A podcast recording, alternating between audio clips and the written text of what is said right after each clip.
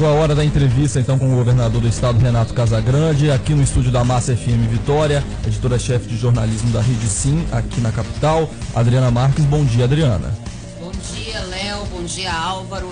Muito obrigada pelo convite. É uma honra fazer parte aqui do microfone aberto. Bom dia, governador. Bom dia, Adriana. Bom dia a todos e aos ouvintes. É uma alegria poder participar com vocês dessa, desse bate-papo, dessa entrevista. É uma honra, governador, receber o senhor, receber a participação do senhor pela primeira vez aqui na Massa FM. Muito obrigada. É, obrigado e parabéns pelo desempenho da rádio. Eu tenho acompanhado e vocês são muito bem, né? Então, é bom a gente poder ter a Rádio Massa com esse desempenho aqui no nosso estado. Parabéns. Obrigada, governador. Bom, nesse momento eu gostaria de ter uma outra entrevista com o senhor, mas é, isso é impossível diante da situação que nós ainda vivemos diante da pandemia. Nós estamos aí, governador, há cinco dias de completar três meses do decreto do senhor de emergência em saúde pública. Como é que o senhor avalia a situação do Estado nesses quase três meses? Olha, a situação do Estado é muito semelhante à situação de outros países, de outros estados, com uma diferença muito grande aqui no estado até agora. É, primeiro, vamos falar do, do que é igual, do que é semelhante. É semelhante à crise que a gente vive na área de saúde, né? nós já perdemos, infelizmente, mais de mil pessoas no estado do Espírito Santo devido à pandemia. É, isso é, é, muito semelhante em muitos estados, em muitos países, apesar de que a situação nossa é uma situação de um percentual de letalidade menor do que a letalidade do Brasil. É, e aí tem uma, uma diferença dentro dessa, dessa realidade de todos é que nós não temos subnotificação. Ah, nós temos muitos estados, temos muitos países em que a pessoa perde a vida devido ao Covid, mas isso não é identificado, porque os países e os estados não é, testam adequadamente para saber se é Covid ou não. Então, nós aqui não temos subnotificação. Nós, infelizmente, temos também uma realidade econômica que atingiu muitas empresas, né, muitos empreendedores, muitas pessoas que perderam emprego, que exigirá, está exigindo um plano de retomada para que a gente possa é, colaborar, ajudar né, quem conseguiu resistir à passagem por essa crise e uma realidade econômica, é social também, é muito ruim para muita gente, porque passaram a ter mais dificuldade. Uma crise como essa é uma crise que afeta mais as pessoas mais pobres, como toda, como toda crise. Que a gente conseguiu nesse tempo no estado do Espírito Santo é não deixar ninguém sem assistência à saúde, sem um atendimento nos hospitais. Nós conseguimos, desde janeiro, preparar um conjunto de de infraestrutura hospitalar e chegamos a mais de 1.300 leitos. Eu vejo a polêmica que as pessoas estabelecem, quero um hospital de campanha, quero um hospital de campanha. É uma visão, é uma fissura por um hospital de campanha. O hospital de campanha, ele não está descartado nos nossos planos, mas ele não deixa nada de legado para a sociedade. Então a nossa opção foi é, preparar melhor os hospitais do Estado, do governo do Estado, os hospitais filantrópicos e até fazer parceria com o setor privado, porque isso fica como um legado pós-pandemia. Nós, tendo aberto mais de 1.200 leitos, nós já é, construímos, teoricamente, pelo menos 13 hospitais de campanha. Se considerar um hospital de campanha de 100 leitos, nós já temos 1.300 leitos, que já é mais do que 13, já são mais do que 13 hospitais de campanha. Então, nós nesse tempo conseguimos é, uma realidade onde a doença não é, nos alcançou ainda, não passou à nossa frente. Né? Nós estamos conseguindo atender as pessoas que precisam de uma assistência. Então, acho que essa é a grande diferença que a gente tem é, para outros estados, para outros países. A gente viu na Europa os países sem condições de atender seus doentes. A gente viu alguns estados do país, né, que é, os estados sem as condições de atender seus, seus doentes. Aqui a gente não teve esse problema até agora, graças a Deus. Governador, eu gostaria só de frisar que nós estamos ao vivo para toda a Grande Vitória, em cadeia com a Massa FM de Guarapari. Bom, em outras entrevistas, em outras oportunidades, o senhor já disse que, apesar da abertura de todos esses leitos, nós estamos chegando à nossa capacidade máxima para abrir novos leitos de UTI. Governador, que capacidade é essa? Em que situação nós estamos hoje? Eu acho que a gente tem uma condição de abrir perto de 800 leitos de UTI. A mais do que nós já temos hoje? Não, não, a mais não. Dentro do que já, já foi planejado. 600 e pouco, acho que a gente pode abrir mais uns cento e poucos leitos de UTI, tá certo? Por que, que é nosso? Não é capacidade financeira, não. É capacidade de equipamento, de profissionais, de medicamentos, de outros insumos, né? Então, essa é a nossa, nossa nosso limite. Mais do que isso, a gente não tem mais profissionais, Tá certo? E então, nós, já tem, nós já estamos tendo essa dificuldade para a compra de medicamentos? Já, já, temos uma certa dificuldade de compra de medicamentos, de outros insumos. Estamos resolvendo, mas a gente tem já, não é mais, não é mais uma solução é, natural e imediata. A gente tem que ficar procurando, tá certo? Então, então acho que nosso limite é em torno de 800 leitos de UTI e mais uns 800 leitos de enfermaria, mil leitos de enfermaria. Leito de enfermaria é menos problemático, mas leito de UTI é o mais problemático. Então, é, é, por isso que a gente pede a ajuda das pessoas. Eu quero aproveitar a audiência que vocês têm, estou falando para a Grande Vitória, para a região de Guarapari, quero aproveitar a audiência que vocês têm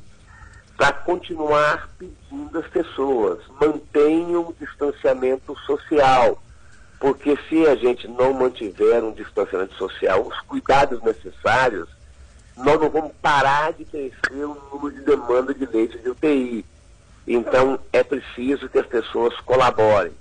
Muita gente está colaborando, mas infelizmente muita gente também não colabora.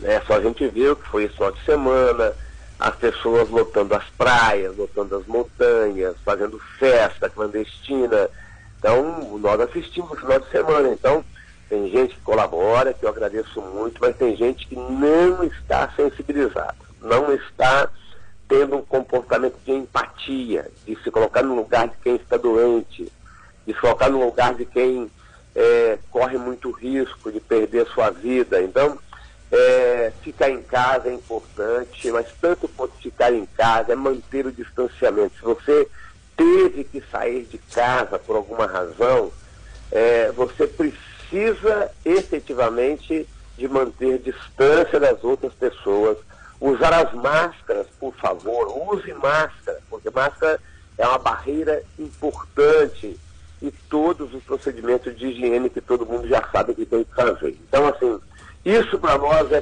fundamental para diminuir a pressão sobre o sistema de saúde pública no Estado do Espírito Santo e a gente continuar com as condições de fazer o atendimento às pessoas. Isso é um pedido e um apelo que eu tenho feito a todos os capixabas. Já tem três meses praticamente. E eu quero agradecer quem está atendendo e quero apelar para quem ainda não se convenceu dessa realidade. Governador, com todas as informações que o senhor tem ali da sala de situação, é, como é que a gente pode analisar o momento agora? Nós chegamos no ápice da curva aqui no estado ou ainda não? Como é que o senhor avalia a situação hoje? Nós não chegamos ainda no ápice. O inquérito fonológico que foi concluído na quarta-feira passada, o levantamento ainda mostra um crescimento menor na Grande Vitória, houve uma redução do crescimento na Grande Vitória e um crescimento mais exponencial ainda no interior. Tá é, mas eu estou vendo os dados, estou acreditando que na média, na média, a gente está chegando, na minha avaliação, no ápice. Né? Podemos estar alcançando agora o platô, né? porque nós já temos 300 mil pessoas que foram tiveram contato com o vírus. Eu quero acreditar é, que pelo índice de transmissão que do inquérito, do segundo inquérito para o terceiro inquérito, ele caiu, né? mas quero acreditar que na grande vitória a gente está chegando a um platô do contágio. Mas, assim, ainda os dados apontam um crescimento, menor do que era, mas ainda um crescimento, mas como a gente está sempre com um delay, com a defasagem, eu quero acreditar e torcendo, na verdade, que a gente esteja chegando na grande vitória um platô. Disse aí no começo, governador, que o Estado, infelizmente, essa semana bateu a marca de mil mortos. Temos mais de mil mortos, 1.087. O Espírito Santo está entre os oito estados do Brasil com maior número de mortos. E nós temos uma população relativamente muito menor do que a desses estados. É, onde nós erramos, governador? Foi na questão do isolamento? Olha, acho que o Brasil todo errou na questão do isolamento, né? Porque não é fácil o brasileiro fazer o isolamento, tá certo? Nós não temos o índice de letalidade, o índice de letalidade é menor do que a do Brasil no estado do Espírito Santo. Com uma diferença, nós não escondemos os nossos mortos. Né? Tem estado que esconde seus mortos. Não esconde porque quer, não. Esconde porque não testa não tem capacidade de testagem. Nós temos capacidade de testagem. Nós testamos três vezes mais do que testa o Brasil. No último sábado, nossa, nossa testagem estava em 17.500 testes por milhão de habitantes, enquanto o Brasil estava a 6.500 testes por milhão de habitantes. Então, nós não temos subnotificação. Tem estado que está com mortalidade baixa porque não está identificando a causa Covid-19 para os seus mortos. Então, esse é um problema grave. Vocês vão chegar ao final dessa pandemia, ou a, dessa, primeira, dessa primeira onda da pandemia, e vão verificar que a média de letalidade do Estado do Espírito Santo vai ser menor do que a média do Brasil. Governador, é, o senhor nas últimas falas, o senhor tem criticado bastante a postura do governo federal, porque o senhor diz que é preciso que ele centralize as ações de combate é, ao Covid, a Covid-19. Na opinião do senhor, o que, que falta? Aonde o governo federal está errando durante essa pandemia? É, perdão, mas o governo federal está errando em muitos locais. Primeiro, primeiro erro do governo federal é o comportamento do presidente da República. O presidente da República hora nenhuma ele se colocou numa posição de é, orientar o distanciamento social, o isolamento social, a gravidade da doença, sempre menosprezou a doença, sempre teve comportamento de se, se de, de contactar, de aglomerar com manifestantes e sempre dando declarações menosprezando a doença. Esse é um erro muito grande porque atrapalha muito, muito o nosso trabalho aqui no estado do Espírito Santo e nos municípios, porque você tem um presidente que não colabora e quando o presidente, que é a maior liderança do país, não colabora, isso é uma demonstração é, de que para as pessoas, gera confusão na cabeça das pessoas, se a pessoa deve seguir o isolamento, deve fazer distanciamento ou não. Então, esse é o primeiro grande erro. O segundo grande erro é o Ministério da Saúde ter a instabilidade que teve nesse tempo por causa do presidente da República.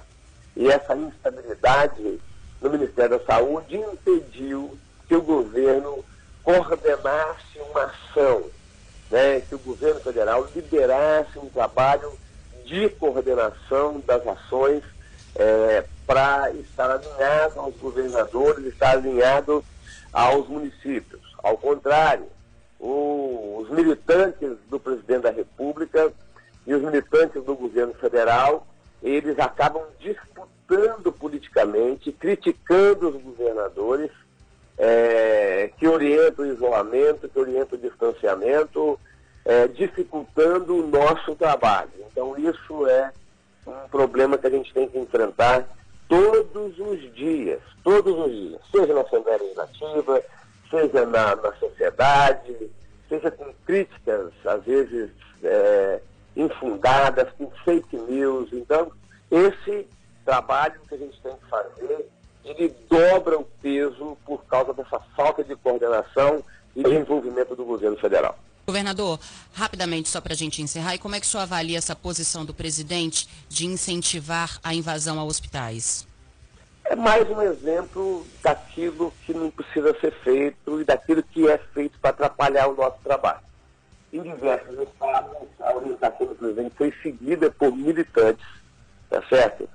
Militantes com mandato, militantes sem mandato, é, causando problema aos, aos diretores dos hospitais, causando ameaça e risco aos pacientes, aos servidores dos hospitais, porque é, todos nós somos vetores da doença, a gente passa numa, num local que tem paciente Covid e vai para um local que não tem paciente Covid, você causa é, um problema a essas pessoas.